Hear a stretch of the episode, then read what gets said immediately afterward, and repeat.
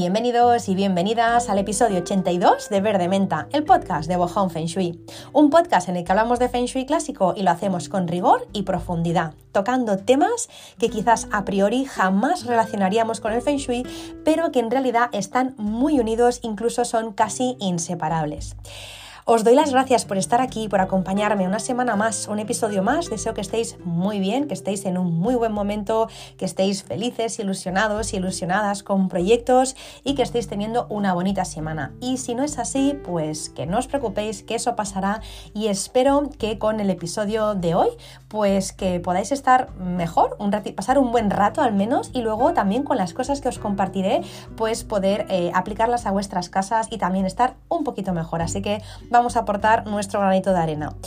Em, bueno, pues eh, empiezo. Hace unas semanas eh, pregunté qué temas queríais que tocara en el podcast y bueno, hay muchos, muchísimos y todos súper interesantes. Muchísimas gracias por, por, compartir conmigo. Lo podéis seguir haciendo si queréis. Si hay temas que pues no he tocado y os interesa que toque, eh, por supuesto relacionados con el Feng Shui, que es mi especialidad, pues entonces me, me, podéis escribir y yo los tocaré. Pues no sé cómo armonizar la habitación de un niño de una niña, de no sé cómo, cómo hacer con la cocina si da la parte trasera, no sé, lo que queráis. Me podéis eh, preguntar lo que queráis y si da para un podcast, pues yo evidentemente lo, hago con muchísimo gusto.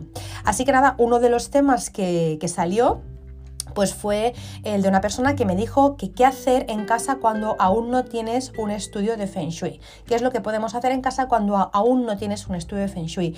Y digo aún porque esta persona que me pidió este tema me encargó un estudio de Feng Shui hace un tiempo y aún falta un poco para que llegue la fecha de entrega de su estudio porque hay lista de espera y faltan unos mesecitos todavía para que se lo pueda entregar. Así que esta persona quería saber qué es lo que podía hacer mientras tanto, mientras estaba esperando cómo podía empezar a notar un poco eh, de mejoría, ¿no? Cómo podía estar más a gusto en su casa hasta que llegara el momento de la entrega del estudio, entonces ya sí hacer ya las cosas más concretas, ¿no? del estudio personalizado, pero al menos así, a modo general, qué es lo que podía hacer para estar más a gusto ella y su familia en su casa.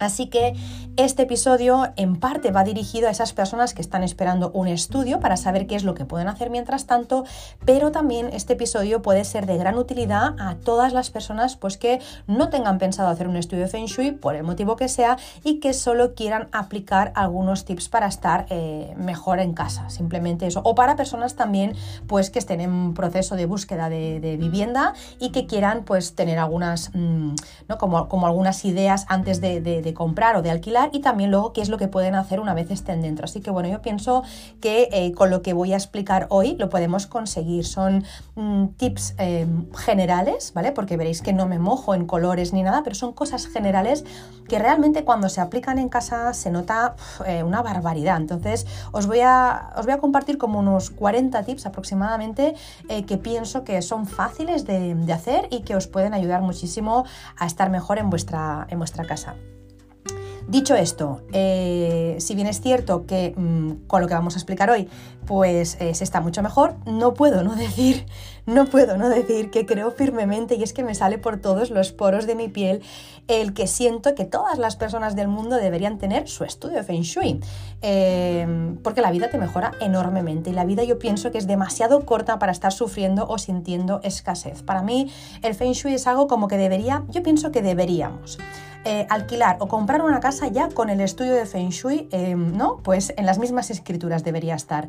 Yo pienso que es como cuando compras un móvil o cualquier electrodoméstico que te ven en las instrucciones, pues oye, he comprado una casa, he alquilado una casa, dime cómo es, cómo funciona y dónde me tengo que colocar y qué es lo que le gusta un básico, porque es que si no, pues bueno, pues pasa como cuando compras un electrodoméstico y no te des las instrucciones.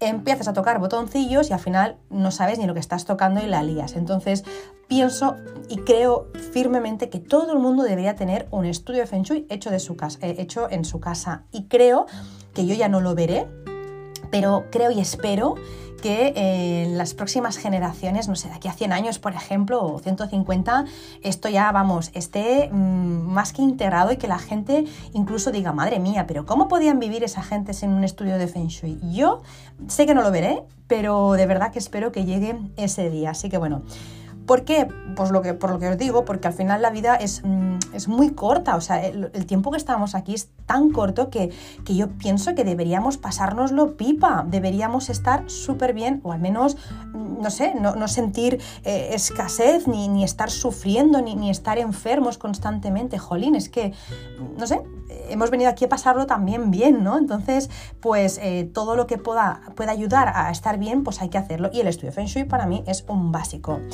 Hay personas que me dicen, ya Marta, pero oye, yo estoy en un piso de alquiler y la verdad es que me voy en un año. O sea, ¿tú crees necesario que yo haga un estudio de Feng Shui siendo que luego me voy a ir? Mi respuesta, sí. Sí, lo veo necesario. ¿Por qué? Bueno, pues porque un año son 365 días, que a mí, a mí personalmente, no me sobran. Yo no quiero estar mal eh, si puede ser ni un solo día, que a veces es inevitable, o una hora, ¿no? Qué mal se pasa, qué mal se pasa cuando se pasa mal, ¿no? Y qué bien se está cuando se está bien. Entonces, eh, pasar una semana mal, una semana agonizando, una semana em, que te encuentras mal, o, yo qué sé, o, un mes en el que no tienes, eh, ¿no? Pues, pues, pues, quizá no tienes oportunidades de trabajo o no te entra dinero, jolín, se pasa especialmente mal. Entonces, mm, yo, si me dices, me voy a estar un año aquí, pues sí, claro, hazlo, hazlo. Quizá no, no hagas obras en tu casa, pero, pero yo qué sé, pero compra, no sé, pues ah, pinta las paredes o, o compra algunos textiles que te hagan un poco, ¿no? Las veces de cura de Feng Shui. Luego ya verás, ¿no? La próxima casa a la que vayas a ir, si vas a estar más tiempo, pues ya te lo curras un poco más, pero un mínimo. Pero no estés un año en una casa de alquiler con la habitación pintada en rosa, cuando allí el rosa le hace un daño impresionante y no sé, pues te rompes una pierna por culpa de eso. Eso, eh, si estáis estudiando Feng Shui, ya sabéis de qué estoy hablando. Y si no, pues bueno, hay combinaciones de estrellas, pues bueno, pues que dan, por ejemplo, lesiones, ¿no? Y tú de repente pintas en rosa y pum, y te rompes eh, la pierna, ¿no? O te, no sé, o te rompes los ligamentos. Pues eso ocurre. Dices, jolín, pues eh, si estoy, no sé, tres meses con la, con la pierna enyesada, pues son tres meses perdidos, ¿no? Un poco. A ver, puedo hacer otras cosas, pero realmente es un engorro. Entonces, yo sí, aunque sea para un año, yo mm, siempre eh, estoy a favor de hacer un estudio de Feng Shui. Entre otras cosas porque, mirad, yo recuerdo cuando, cuando mis padres, em, yo era pequeña, tenía 7 u 8 años, mis padres compraron una casa sobre planos, em, una casa adosada sobre planos. Pues bueno, como vendieron el piso en el que estaban, estábamos viviendo en un piso, entonces compraron esta casa sobre planos, la casa no estaba construida, pues le faltaba todavía pues un añito y pico, así que como habíamos vendido el piso, pues estuvimos de impasse en una casa de alquiler la casa era, no sé, 1800 y pico, no sé decir, 1800 y pico. Para entrar subías unas escaleras muy, muy, muy empinadas, muy oscuras y a mano izquierda estaba la puerta de, entrada a, a la vivienda, como si dijéramos. Yo os tengo que decir sinceramente, ¿eh? que yo creo que Jack Nicholson hubiera podido rodar aquí la película del resplandor. Yo no sé si habéis visto esa película en que Jack Nicholson pone una cara de loco que da pánico. Pues yo creo que mm, la casa en la que vivimos durante ese año hubiera sido perfecta para hacer mm, una película de, miedo, de terror, una película de las de Jack Nicholson, porque... Ya os digo, a mí esa casa, eh, a mí a todos, ¿eh? pero a mí me acuerdo que me daba pánico no miedo, no, terror, pánico, no sé llamarlo, o sea, no sé cómo, cómo llamarlo. Era una casa de verdad, qué mal rollo de casa. Cuando estuvimos allí, eh, un día sin más empezaron a caer gusanos, gusanitos del techo de la cocina, unos gusanitos blancos del techo de la cocina, sin más, o sea, no habíamos hecho nada, o sea, de repente, ¡pum!, gusanitos. Otro día nos entró una rata, una rata, qué asco, por Dios, una rata eh, del jardín trasero que había, había un jardín trasero del vecino de abajo, bueno, el vecino del, del local de abajo, pues subió una rata y empezó a correr pasillo arriba, pasillo abajo. Os podéis imaginar la impresión. Yo estuve días que no podía ni dormir, me imaginaba la rata en mi dormitorio. Horroroso. Em, otro día me acuerdo que estaba con una amiga, no sé si me está escuchando, Ana, eh, y empezaron a moverse cosas. Estábamos jugando y se empezaron a mover cosas. La verdad es que, bueno, esa casa, como os digo, parecía la, casa del terror. Además, es que debajo de esa casa había un local, como os digo, que había un jardín trasero, pues había un local que había un señor, que era el propietario de la casa, y que vendía y reparaba bicicletas de esas del año catapum, ¿no? Y este hombre, pues bueno, era el propietario y creo, creo que cuando estábamos allí, yo creo que el señor ya estaba un poco tocado, era mayor, pero creo que cuando estábamos allí el señor ya murió, ¿vale? Entonces eh, se quedó a cargo de la casa y del local la, la hija y bueno, pues es con quien tratábamos siempre. Una mujer súper extraña y súper perturbadora. Pues bueno, Em, os cuento esto porque en esa casa solo estuvimos un año, un año que yo jamás olvidaré y mi familia tampoco, os lo puedo decir. Fijaros que mi hermano, pobrecillo, era súper chiquitín, ¿qué tendría? No llegaría ni a dos años mi hermano. Los niños y niñas normalmente no tienen recuerdos de cuando eran tan pequeños. Pues mi hermano recuerda esa casa. El otro día me la describía, le decía, a ver, ¿cómo era la casa? Me decía, pues entrabas por una escalera, luego mano derecha. Digo, sí, sí, era, era así, tal cual. Pues era súper chiquitín, así que ¿cómo tendría que ser esa casa para que un niño tan, tan pequeño la pueda recordar, ¿no? Así que yo sinceramente no estoy dispuesta a pasar ya por estos calvarios. Si ahora yo volviera atrás, eh, sabiendo lo que sé, si tuviera que coger esa casa, pues bueno, creo de entrada que mm, no la cogería, pero no quizá tampoco la descartaría con algunas cosas de las que os voy a explicar ahora que se pueden hacer para eh, estar a gusto. Pero así, entrar a pelo, sin más, sin hacer nada, yo no lo haría. Así que os voy a compartir algunas de las cosas que yo haría al entrar a una casa. Si ahora entrar a vivir a una casa, haría esto. Si, hubiera, si tuviera que elegir casa, miraría esto que os voy a contar también. Si ahora estuviera viviendo en una casa y no tuviera mi estudio de Feng Shui, haría esto también, ¿vale? Así que os voy a compartir algunos tips, un poco de pupurri de cosas que haría si tuviera que elegir si estoy viviendo, ¿vale? Un poco de las dos cosas.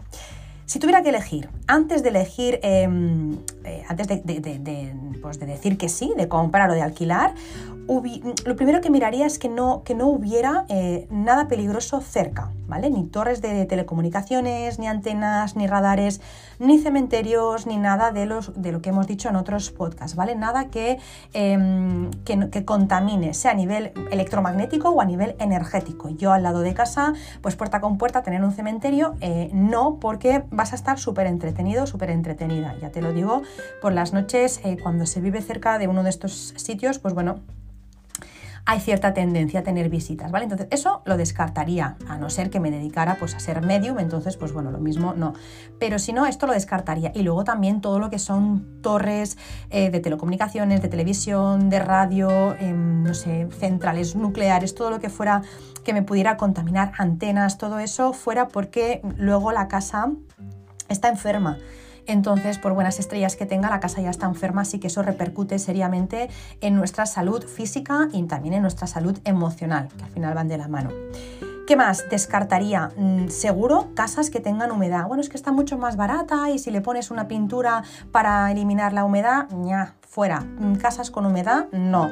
Em, porque si no vas a repararlo, repararlo implica eh, pues tirar y, aislar bien la casa, si tú no vas a hacer un buen saneamiento de la casa, vas a acabar enfermando, porque la humedad, pues bueno, es eso, es el moho, son los hongos, eso se respira y eso es, bueno, son patógenos, entonces eso descartado. ¿Qué más? Em, si fuera a, comprarme o a alquilar un piso, antes, eh, o una casa, antes de, dar el si quiero, ya sé que ahora está muy chungo porque tienes que ir muy rápido, ¿eh? pero bueno, mm, eh, intentaría visitar esa propiedad en diferentes momentos del día porque así sabrás, por ejemplo, si el vecino de arriba toca el piano de noche o el violín, o si el bar de pinchitos que tienes abajo, pues, eh, o enfrente, pues te inunda la casa de, con olor a fritanga cada mañana, ¿vale? Eso pasa mucho de personas que no son felices en su casa porque el vecino de arriba es un tormento, por, decir algo, ¿no? O que tienen un campo de fútbol, eh, no sé, dos manzanas, que pues hay un foco que por las noches ilumina el comedor, o yo qué sé, o que pegan unos gritos que no veas, ¿no? Entonces, esas cosas luego no vas a poder hacer nada y es un engorro. Así que fíjate eh, en eso, de ir diferentes momentos del día para poder ver qué es lo que se cuece allí, porque es, una, es algo como para pensártelo, vas a estar un tiempo y además es una buena inversión. Luego, si tuviera que elegir en casa ahora mismo, eh, y no supiera Feng Shui, ni fuera a hacer un estudio de Feng Shui, lo que seguro me llevaría de un poco de gurús, ¿no? Em, sería a, mis animales, si tuviera perros, si tuviera gato, me los llevaría, o también a mis hijos, si tuviera hijos, o a mis sobrinos. Me llevaría eh, alguien muy, muy puro que pudiera... Em, eh, alguien en, quien yo pudiera ver la reacción, alguien tan puro que yo pudiera ver la, cara que pone y las, las, las sensaciones que, que, le despierta, porque los niños y los animales son tan sumamente neutros, podríamos decir, pasan tan pocas cosas por el filtro que si el animal está inquieto, que si ladra, que si está agresivo, que si el niño eh, no para de moverse, que si se quiere ir, que si llora, que si tal, todo eso te da una pista de que hay algo raro allí. Entonces, si yo no supiera Feng Shui, si yo no fuera a hacer una consulta antes de cómo están las estrellas del lugar, si yo no, si yo no tengo esa información, me llevaría conmigo un radar que no falla nunca, que son los niños y los animales, ¿vale? Em, si no tengo animales y, no tengo tampoco hijos, pues lo mismo lo que yo haría es ver, eh, observar a los vecinos. Ya sé que queda muy friki lo que os estoy diciendo, pero observaría a los vecinos. Una de dos, o vas directamente y llamas a la puerta y le preguntas mm, qué tal los vecinos que vivían antes aquí, o bien observaría a los vecinos, me pondría, pues no sé, delante de un banco que estuviera delante de la finca, de la propiedad, y miraría a ver qué tal las sensaciones que me despiertan los vecinos, si entran todos encorvados y hechos un, asco, o si entran todos contentos, o si hay todo de, yo qué sé, em, hay todo de, por ejemplo, ha pasado muchas veces, ¿no? Pues un edificio todo de separados, o de separadas, o de viudos, o de viudas, o no sé, de gente enferma, de decir, a ver cuál es el leitmotiv de, de las personas que viven en este edificio, porque tal y como este ellos, probablemente voy a acabar estando yo. Hay bloques de pisos donde todo el mundo, pues no sé, eh, tiene una tendencia religiosa eh, o, se dedican a algo que, tiene que ver con la religión. Hay bloques de pisos en el que todo el mundo, pues como que tiene mucho dinero, otros que no tienen trabajo y que está viviendo en la escasez. Es decir, si yo no supiera estrellas, miraría qué es lo que ocurre en ese bloque. O bien preguntando directamente con toda la cara o si no, pues poniéndome delante pues una mañana a ver qué pasa, ¿no? En ese bloque miraría a ver qué tal. Por cierto, una cosa que os puede dar una pista de que un bloque o una casa tiene malas estrellas.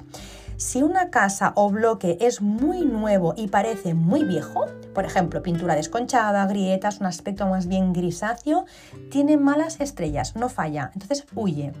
Eso em, es que es así, una casa cuando tiene buenas estrellas aguanta mucho más tiempo su aspecto de nuevo y cuando tiene malas estrellas se estropea, se cae todo, claro, al final la casa hay la, sí, el bloque también es un reflejo, entonces eh, refleja el malestar que sienten las estrellas que hay. Así que si ves un piso que dices, pero si, no sé, si es del año 2010, parece que esté, ¿no? Pues que sea del 1970, ese, ese piso, esa casa tiene malas estrellas, así que fuera.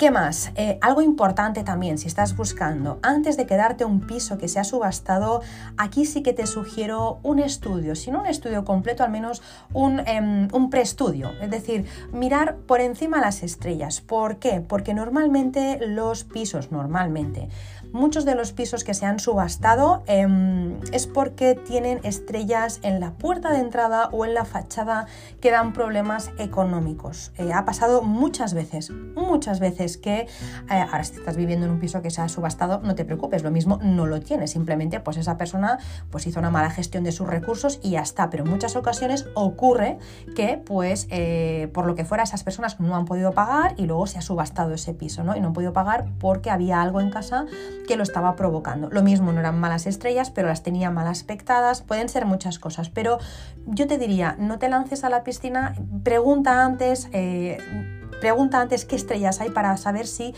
tú también puedes tener ese problema si te compras o alquilas ese piso, porque, como os digo, muchas veces me pasa que alguien me dice, Marta, mírame este piso, está súper bien de precio, es ¿no? lo tiene el banco, mírame a ver qué tal, y tiene eh, la estrella más conflictiva en la fachada eh, magnética, y eso hace pues que se tengan muchos problemas o dificultades económicas o para retener el dinero al dinero o, que acabe eh, o que acabe la persona en bancarrota, ¿no? En, ruina total. Entonces, eso es muy importante mirarlo antes. Si al de, al de antes le ha pasado, oye, vamos a descartar que no sea la casa, que lo mismo no, ¿eh? lo mismo es que pues era un viva la vida o, una viva la vida y se la ha gastado todo mal y ya está, y no pasa nada, pero yo lo miraría, ¿vale? ¿Qué más? Eh, una vez ya tengas la casita elegida, tu pisito elegido, pues entonces lo primero que haría, si no supiera estrellas, eh, y si la supiera también, pero vamos, para, notar una mejoría al momento es, si hay algo roto, repararlo, sea lo que sea, sea una persiana, sea un cristal, sea un zócalo, sea una baldosa rota.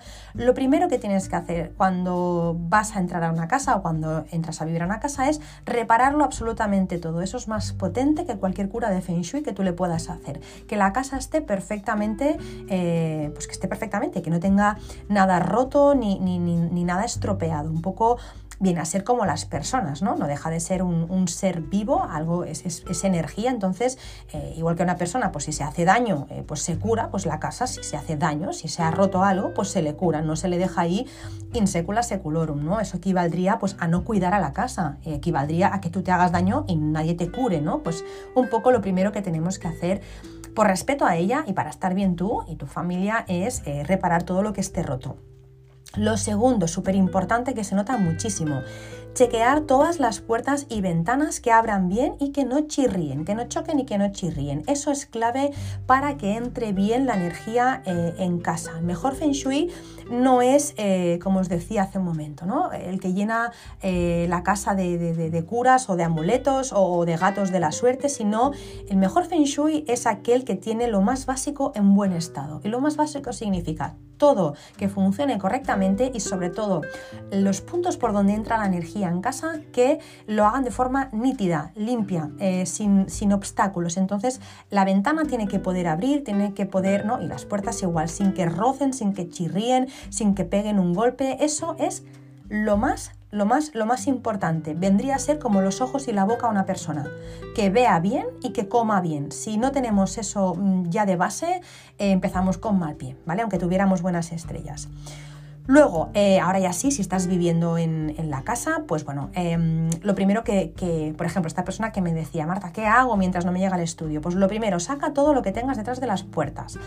Eso se nota una barbaridad te notas ligera, te notas ah, con una sensación de que todo fluye. Cuando hay cosas detrás de las puertas, hay discusiones, las cosas no fluyen, hay choques, hay enfrentamientos con las personas, todo es mucho más pesado. Simplemente con el hecho de sacar las cosas que están en el ángulo muerto detrás de las puertas. Nada de albornoces, nada de toallas, nada de chaquetas. Ah, en el punto en el que se encuentra eh, el ángulo de la puerta, ahí no tiene que ver absolutamente nada de nada.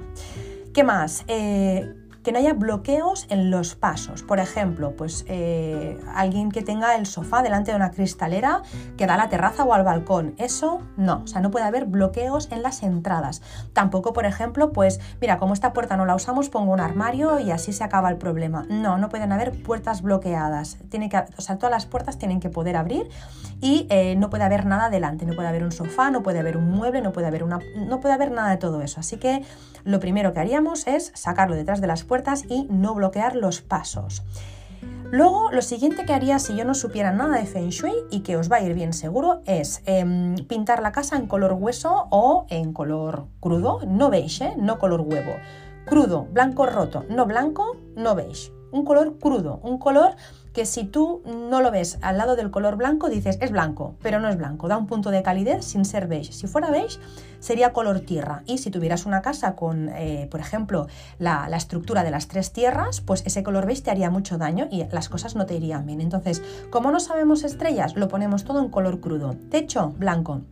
Si yo veo, si yo por ejemplo entro a, entro a vivir a una casa y tiene eh, el techo de color azul o de madera, si puedo, eh, pintado en blanco y las, eh, las paredes pues en un color crudo, un color hueso. ¿Qué más? si no sabemos estrellas, saca las cortinas de colores que tengas y ponlas de color blanco. Blanco o un color también mm, que no nos condicione, un color muy muy natural, muy natural, un color crudo también. Nada de cortinas rosas, ni rojas, ni azul, todo eso, al menos no las cortinas que eh, dejan que pase la luz. O sea, una cosa es que tú tengas un visillo blanco y luego los laterales pues de color, qué sé yo, verde esmeralda, bueno, ahí no, no nos condiciona tanto porque la luz no filtra por, por ahí, sino que la luz entra blanca, así que no nos tiñe todo el espacio, pero si yo tengo cortinas de colorines y no se estrellas, lo mejor que te puedo recomendar es que las cambies y las pongas de color blanco o un color crudo. Más cosas, si tu casa tiene un pasillo largo, cierra las puertas del principio, la puerta del principio y la puerta del final, ¿vale? Y lo que expliqué también en el podcast de los pasillos, le pones cuadros intercalados y una alfombra en el medio, color, como no sabemos estrellas, un color clarito, de los neutros que ni chicha ni limonada, que no, que no nos condiciona, ¿vale? Si en ese piso o en esa casa que has comprado o alquilado hay espejos, eh, fuera, hay que tirarlos, venderlos o donarlos. Eh, si no sabes el por qué, pues te recomiendo que escuches el podcast de los espejos. Así que eh, nada, sacar todo eso porque al final eh, siempre están muy, se impregnan de mucha energía de los antiguos propietarios, de sus vivencias. Y luego también en ese podcast de, de, los espejos también hablo de dónde colocarlos y dónde no colocarlos. Así que lo primero que haría si hubiera espejos de los antiguos propietarios, aunque fuera un espejo muy nuevo de hace dos años, fuera. Ese espejo no te pertenece fuera y pones otro, aunque sea el mismo, del mismo, del mismo material, el mismo color, pero pon uno tuyo. ¿Qué más? Em, tanto si ya vives en el piso como si acabas de hacer la mudanza, ponte un fin de semana intensivo para hacer criba de todo lo que tienes, sin piedad. Embadúrnate si quieres de aceite esencial, uno que me recomendó una compañera, el Release, eh, y si no el que tengas, para desapegarte, desapegarte de todo. Te pones música a un buen ritmo, no una música que te vayas a dormir o no. Música a un buen ritmo y dedicas eh, a cada cosa que tengas unos segundos. Ni te lo piensas, es eh, simplemente mirarlo. Si me hace feliz, me lo quedo. Si no, fuera. O sea, ni filtrarlo, sentir sí o no. ¿Por qué? Bueno, porque el objetivo que tenemos es que te quedes con las cuatro cosas que vas a usar y que te hacen feliz. El resto hasta luego. O sea, fuera de casa todas esas cosas que no te sirven, que no te representan y que no te gustan y que ocupan un espacio, el por sí y, el es que, todo eso fuera.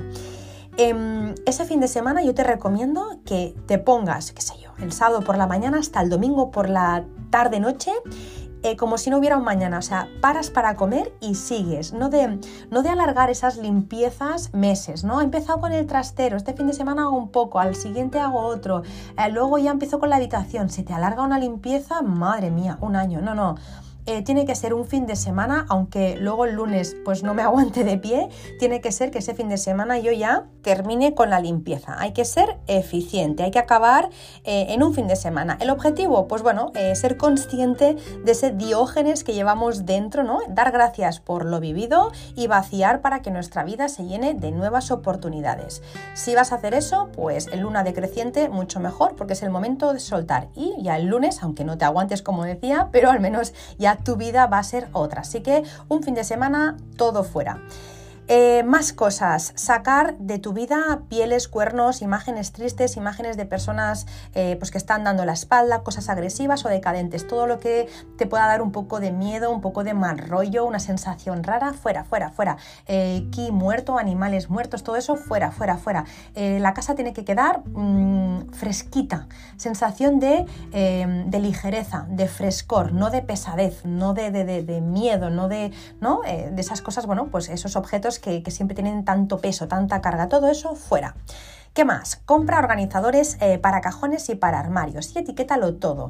No hace falta tampoco ser pues eh, demasiado perfeccionista si no es tu estilo, pero sí que viene muy bien de ya lo he sacado todo, todo lo que me daba mal rollo está fuera, me quedo con lo que necesito, pongo mis organizadores y aquí pues pongo y qué sé yo, mis eh, peines, mis pincitas para el pelo, mi secador, todo con las etiquetitas para que yo cuando abra el cajón del baño diga, madre mía, es lo más no parecido a estar tocando el cielo con las manos algo así. Eso da, es que es, que es tan gratificante, es tan agradecido que llegas a tu casa, no sé si os pasa, pero a mí me pasa de voy a abrir los cajones, ¿no? Y me quedo un rato mirando, decir, ay, qué gusto, ¿no? Pues bueno, eso eh, ya de por sí, aunque no es Feng Shui propiamente, porque el Feng Shui es analizar las energías del espacio, las estrellas, pero eso hace que al vaciar y ordenar se cree ahí pues una energía súper bonita y, ¿no? y que al final hace que estés bien. De por sí, si hay estrellas ahí de base que hay que rectificar, hay que rectificar, pero madre mía, cómo se nota y cómo se comportan las estrellas cuando el espacio está ordenado. Cuando el espacio está ordenado, está limpio y no está masificado de cosas, incluso las peores estrellas dan una cara más luminosa porque están a gusto. al final todo es energía y el espacio cuando está bien, pues las estrellas sacan también su mejor versión, aunque no sean las mejores estrellas. Cuando tú tienes malas estrellas y todo es ordenado y sucio, pues esas estrellas aún sacan lo peor. Incluso las buenas estrellas con desorden también sacan una parte menos luminosa. Así que el orden y la limpieza siempre, siempre viene bien. Más cosas. Limpia toda tu casa, de techo a suelo, cada rincón con productos naturales que hayas hecho tú misma o tú mismo. Esos productos que hemos explicado en más de, un episodio, pues que llevan la base de bicarbonato, ácido cítrico, aceites esenciales, vinagre, productos hechos con todo el mimo en tu casa, productos naturales que no llevan tóxicos y que no solo hacen que no nos enfermemos, porque está respirando todo el día, ¿no? Eh, pues todas las partículas que desprende un desengrasante, pues eso no es bueno sino que además hacen que eh, en casa reine la armonía, porque cuando tú limpias con productos muy agresivos, al final la energía se vuelve agresiva, con lo que es tan punzante, es tan cortante que te discutes con el de al lado, con el, ¿no? con el vecino, con tu pareja, con todo el mundo. Así que empezar a limpiar con productos naturales y em, pues de techo a suelo y cada rincón. Un poco es hacer un osoji, como el que expliqué antes de Navidad, un osoji en el mes del año que sea. Todos los rincones de tu casa tienen que quedar muy limpios esa es otra de las cosas que se nota una barbaridad. Estás limpiando y arrastrando con todas las memorias que pueda tener esa casa Habrá memorias que tú no vas a poder sacar, entonces sí que te, sí que te diría... Em, yo siempre, ya sabéis que soy muy fan de eso, eh, pedir una limpieza energética profunda a una buena profesional o un buen profesional, ¿vale?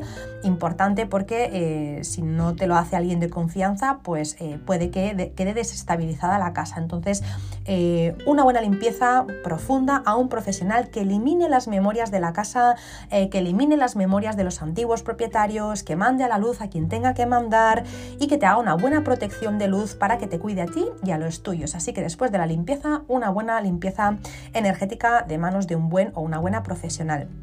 Luego compra plantas, compra algunas plantas con buen feng shui. También tenéis un episodio que dice sobre plantas o dos, y creo que dice dos en verde menta y uno en ventanas abiertas sobre las plantas. Y compra flores para alegrar. Eh, plantas con buen feng shui y unas florecitas para encima de, pues, de la mesa del comedor, de la mesa de la cocina, plantas para alegrar. Luego eh, vete al mercado y llena tu cocina de frutas frescas, de verduras y pon tarros de cristal con semillas, pasta, legumbres y frutos secos. Eso es súper bueno para la abundancia y para dar calidez a la cocina que necesita elemento tierra. Luego limpia la cocina tan a menudo como te sea posible, sobre todo el horno y fogones. Mira, otro día estaba hablando con una persona que seguro que me está escuchando, Mar, y que me decía pues que a raíz de haber escuchado los podcasts eh, en los que yo decía que había que limpiar bien la cocina, especialmente el horno, y yo había explicado pues que eh, me había encontrado casos en que personas que no vendían una propiedad la vendían, y que entraba dinero, ¿no? Pues solo por limpiar el horno.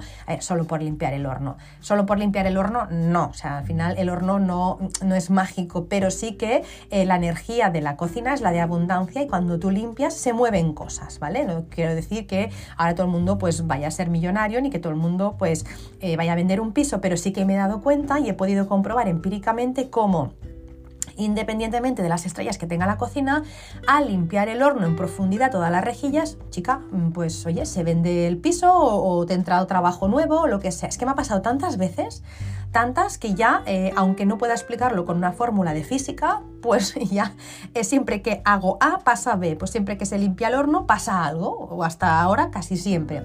Pues esta chica me decía que han vendido una propiedad, una propiedad que no vendían y no solo la han vendido, sino que además les han hecho una contraoferta mucho mejor.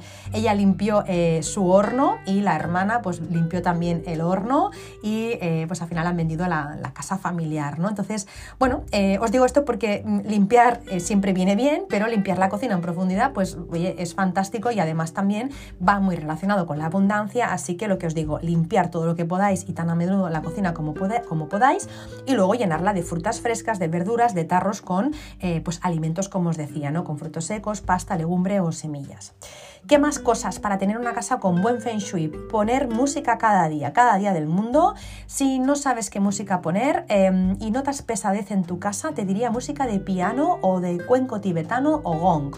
¿Vale? Entonces tú dices, noto una energía como un poco pesada en mi casa. Pon música, eh, pones Spotify o YouTube o lo que tengas y pones música de piano. No sé, pues bandas sonoras de películas solo en piano, por ejemplo, o Chopin, ¡pum!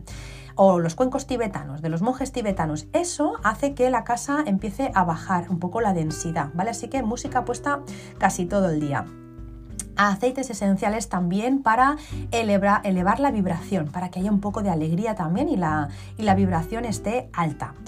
¿Qué más? Em, de vez en cuando también, igual que os decía lo de los cuencos tibetanos o el piano, si notas que la casa está un poco así, un poco raruna, lo que os decía en el podcast de, las limpiezas energéticas fáciles de hacer, cuenco tibetano y en las esquinas le vas dando, o vas dando unas palmaditas en las esquinas y de repente la vibración cambia, ¿no? Cambia la, longitud de onda, así que eso también es muy bueno para tener buen feng shui en casa.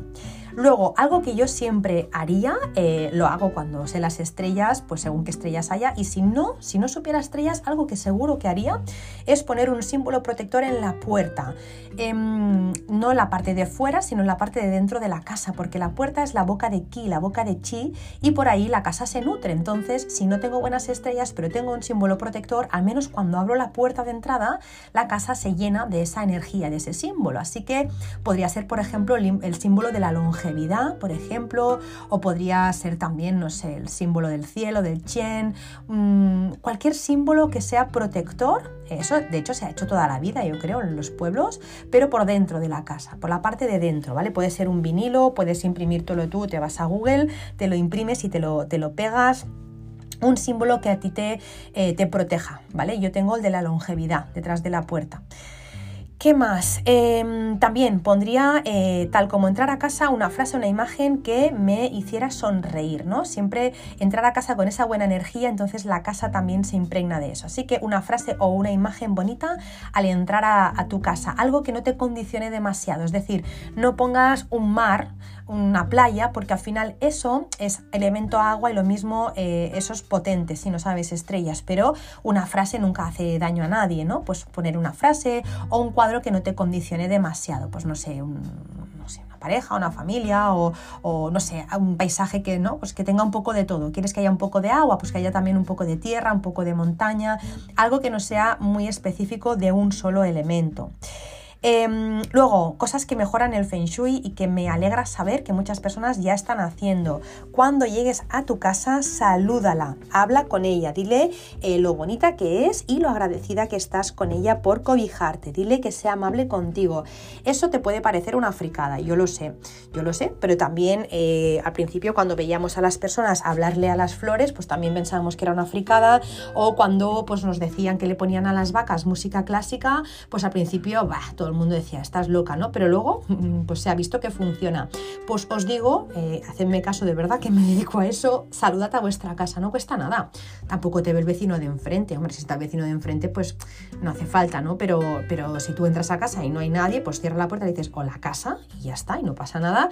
Eh, y, dile lo agradecida que estás. Al final, mm, ser agradecido, eh, ostras, eh, es, yo creo que es una de las mejores ¿no? Eh, cosas o virtudes que podemos tener, siempre se dice, ¿no? Es, es de bien nacido ser agradecido y ya no solo es que sea de bien nacido, sino que además te, te te llena de abundancia de todos, en todos los aspectos, no solo abundancia económica. Cuando tú agradeces lo que tienes, madre mía, tienes aún más, ¿no? Entonces, eh, el dar las gracias a esa casa que te cobija, siendo que hay personas que no tienen casa eh, o que no, que no, que no tienen recursos como puedes tener tú para vivir en una casa, pues la verdad es que nunca está de más. Así que gracias por cuidarnos, gracias por, por resguardarnos eh, y gracias ¿no? por ser amable con nosotros, ¿no? por dar tu mejor versión. Al final, eso no cuesta nada eso es gratis y, un poco como, ¿no? como veo yo en las personas mayores. Las personas mayores ya vienen de vuelta de todo, les da lo mismo lo que piensen los demás. Pues yo con el tiempo cada vez soy más así, decir, ¿qué más da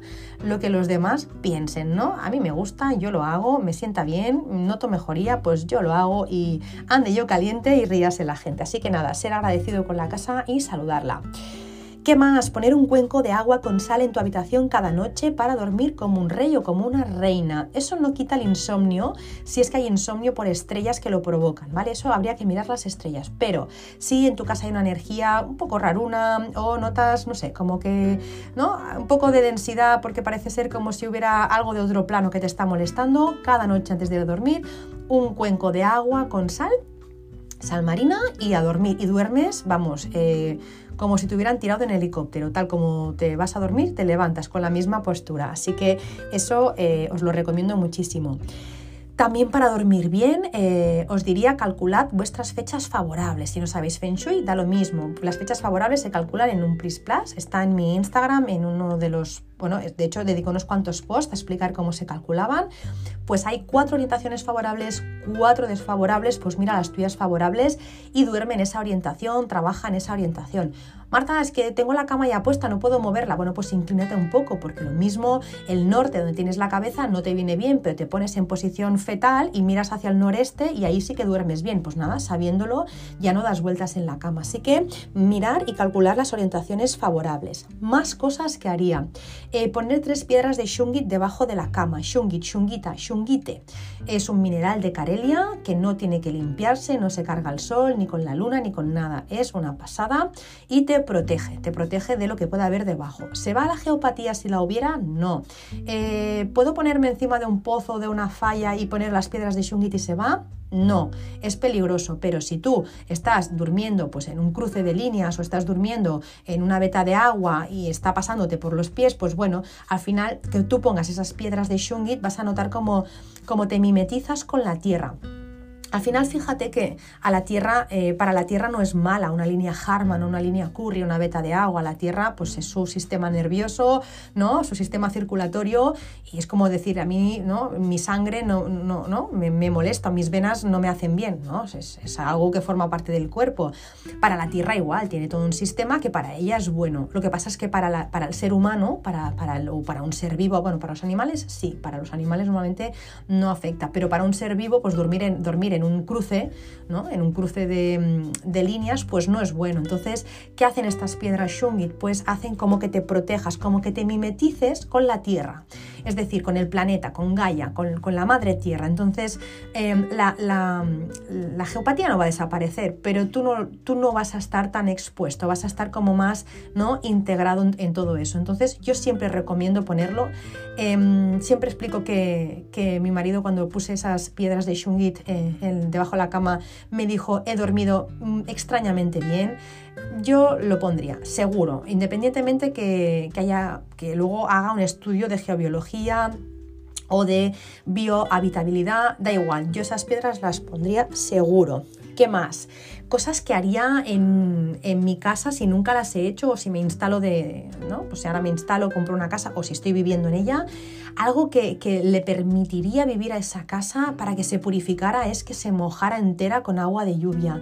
Un día que llueva, que llueva mucho, deja que se mojen todos los cristales, las persianas, abre, que se purifique todo con el agua de lluvia. Eso es buenísimo y la casa mejora enormemente. Sientes una sensación de frescor luego impresionante. Entonces, eso también aporta muy buen eh, feng shui a la casa. Bueno, feng shui, siempre que digo feng shui me refiero a muy buena energía. El feng shui es otra cosa, es el cálculo de las estrellas. Em, y el estudio de las formas. Más cosas. Em, dejar que cada día entre el sol y ventilar por todas las ventanas, pero ojo, no más de 10 minutos. Si yo no sé las estrellas, es mejor no dejar más tiempo eh, abierto. Vaya a ser que pues, eh, esté dejando entrar una mala estrella, un día puntual, no pasa nada. Pero si cada día dejo una hora todo abierto, lo mismo estoy abriendo por una ventana que está una estrella que hace que se me vaya el dinero. Entonces, eh, ¿Ventilar cada día? Sí. ¿Que entre el sol cada día? Sí. Ahora, ¿ventilar una hora por todas las ventanas de la casa y por las puertas? No, unos 10 minutos, 15 minutos y ya está. Por si acaso. Si no es estrellas, eh, otra cosa que también intentaría es que en los espacios no predominara un color.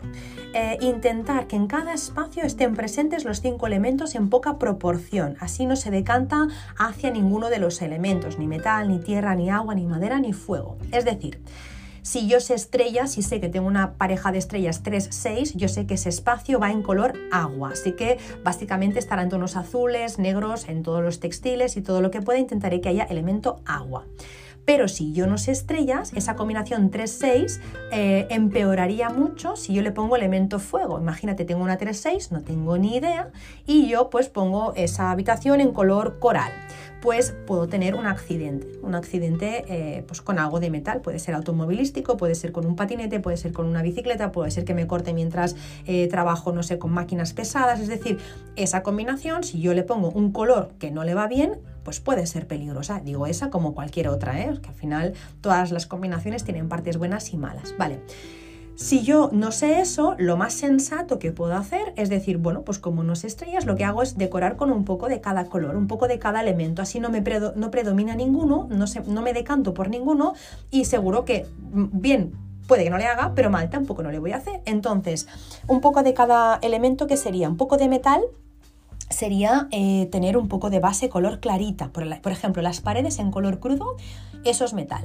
Pues la base clarita, perfecto. Luego un poco de tierra. Bueno, si el suelo es marroncito ya tengo la tierra. Si no, tierra son los colores beige, marrones, amarillos, ocres y mostazas. Un poco de agua, pues algún elemento en color azul o negro. Alguna figurita, un pie de una lámpara, algo en color azul o negro. Luego un poco de madera que puede ser una planta. Una planta es elemento madera, si no el color verde o también el material propio. La madera también pues, es elemento Y un poco de fuego. Un poco de fuego puede ser, pues, eh, no sé, eh, pues algún color rojo, algún color coral, algún color naranja, rosa, pues unas flores, por ejemplo, podría ser eh, elemento fuego. Un cojín, por ejemplo, también podría ser elemento fuego. Eso es lo que yo haría si no supiera estrellas. Un poco de cada color, así tenemos los cinco elementos representados y está equilibrado, ¿vale? No, no se decanta y no tenemos acontecimientos inesperados. Más cosas jamás de los jamases pondría una eh, fuente de agua ni una lámpara de sal si no sé las estrellas. Tú pones una fuente de agua donde no sabes las estrellas y la puedes liar, pero, pero pero mucho y además muy rápido. Las estrellas de agua en 15 días, 20 días están actuando. Estás poniendo una estrella de una fuente de agua en una estrella 5 y puedes tener pues eso, un accidente, puedes tener eh, pues una pérdida importante de dinero, puedes tener, no sé, una enfermedad que te viene de forma repentina. O sea, fuente de agua, nada. O bueno, estás poniendo una fuente de agua en una estrella que da infidelidad y de repente, oye, mm, pues yo qué sé, em, llega tu pareja y te dice que donde caben dos caben tres. Así que mm, fuente de agua no. Lámpara de fuego tampoco. Lámpara de fuego se, se, considera fuego vivo. Hay metal vivo, fuego vivo, madera viva. Eso es fuego vivo. El fuego vivo es muy potente. Entonces, si yo estoy poniendo fuego vivo donde no sé qué estrellas hay y el fuego no le viene bien, en una pareja 5-2, pues también la estoy liando. Así que nada de lámparas de sal si no sabes estrellas y nada de fuentes de agua. Tampoco sonajeros ni carrillones de viento. Eso de clink, clink, clink, clink, eso no lo pongas sobre todo porque hay parejas de estrellas que pues, atraen em, pues, energías de otro plano y eso no, no es recomendable. Entonces eh, tienen que ser unos sonajeros muy específicos, con, con seis carrillones, afinados por un buen músico. Tiene que darse una serie de cosas para que eso funcione. Entonces, si yo no sé nada de Feng Shui, no lo pongo. Además, puedo estar activando una mala estrella con esos carrillones. Más cosas. Em, cosas que haría también, eh, por ejemplo, sería por las noches parar todos los aparatos y desconectarlo todo.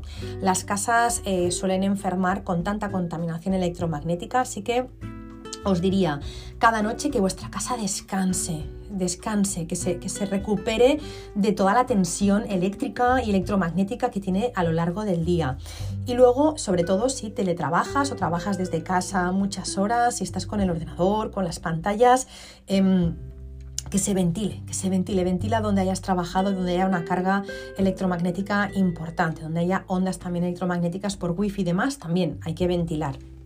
Luego, otra de las cosas que justamente esta semana estaba explicando en la academia online son los enchufes para hacer toma tierra.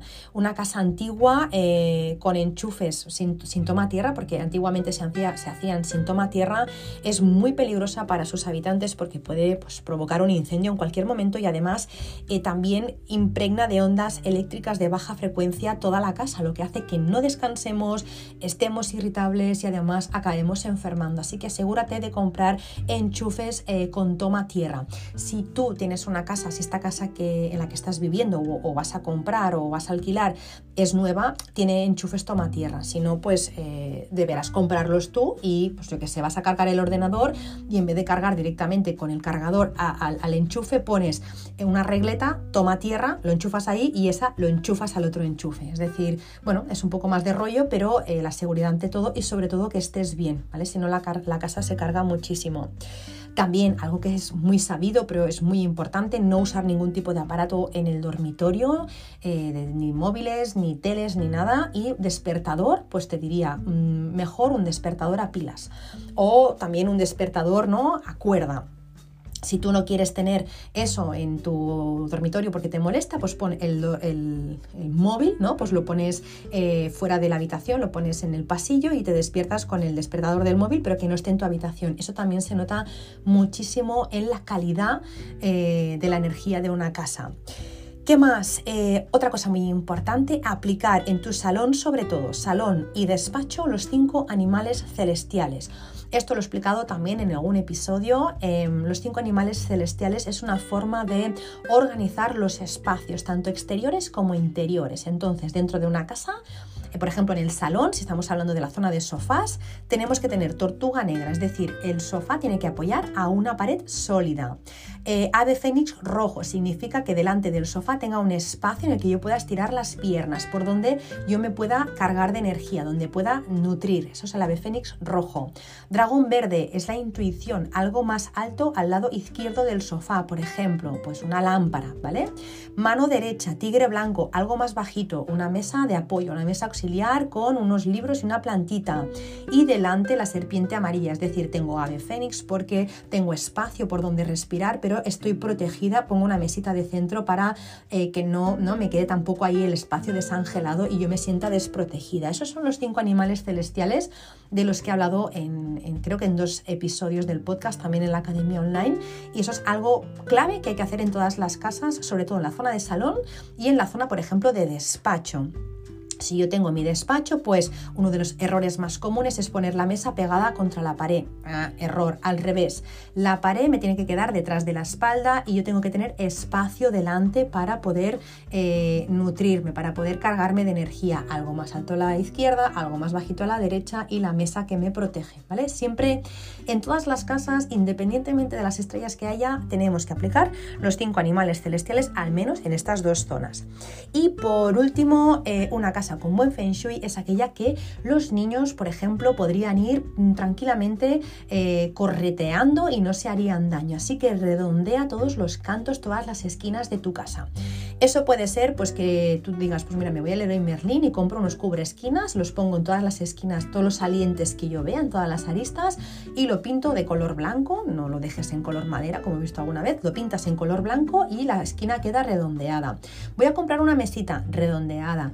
Eh, las formas redondas, aparte de que son menos peligrosas porque si te das un golpe al menos no te haces daño, también hace que la energía fluya de forma serpenteante, de forma ondulada, así que todo mejora. Esas son las cosas, hay más que podríamos hacer, pero las cosas más importantes que yo creo que habría que hacer cuando nos instalamos en una nueva casa. Bueno, algunas cosas son de antes de instalarnos, cosas a tener en cuenta antes de comprar o alquilar. Y una vez ya estoy dentro, si no se estrella, si no se feng shui, al menos estas cosas, estos tips generales que le vienen bien a todas las casas y a todo el mundo. Y hasta aquí, espero que os haya gustado el episodio de hoy, que os haya servido, que os haya ayudado, que lo podáis aplicar y que me lo podáis explicar. Me encantará que me deis vuestro feedback y que me expliquéis vuestras experiencias. Ya sabéis que lo podéis eh, compartir, me podéis contar cositas en, mi Instagram, en arroba Shui. También me podéis escribir a través de mi página web, eh, podéis entrar a www.bojón.es, ahí hay un formulario donde me podéis escribir si hay algo que me queráis preguntar. Y, nada, y sobre todo, pues eh, este episodio, pues si lo podéis compartir, pues os doy las gracias porque así llega mucha más gente y aparte de que me ayuda un montón, también ayuda a otras personas a estar mejor en sus casas y por ende en sus vidas.